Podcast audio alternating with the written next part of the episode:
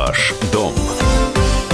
Всем здравствуйте, с вами Юрий Кораблев. Точечную застройку в России могут запретить. С таким предложением выступил председатель Госдумы Вячеслав Володин.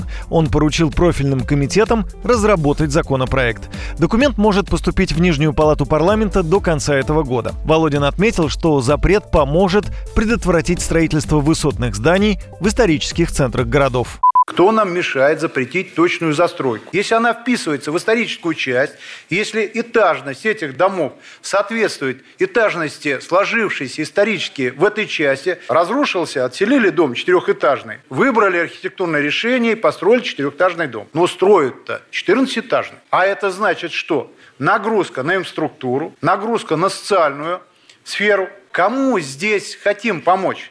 Точечная или уплотнительная застройка подразумевает возведение новых зданий в исторически сложившихся городских кварталах. Часто новые здания появляются на месте зеленых зон.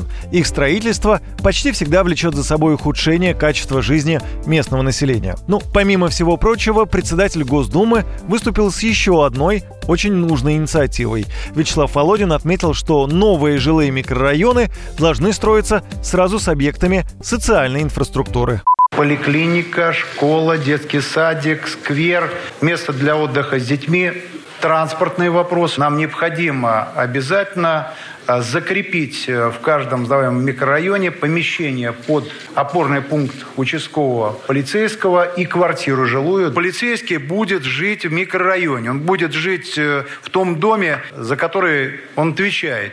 Спикер Госдумы предположил, что поправки смогут уже с 2021 года исключить ситуацию, при которой в регионах параллельно с вводом жилья не строятся социальные объекты. С вами был Юрий Кораблев. До встречи в эфире.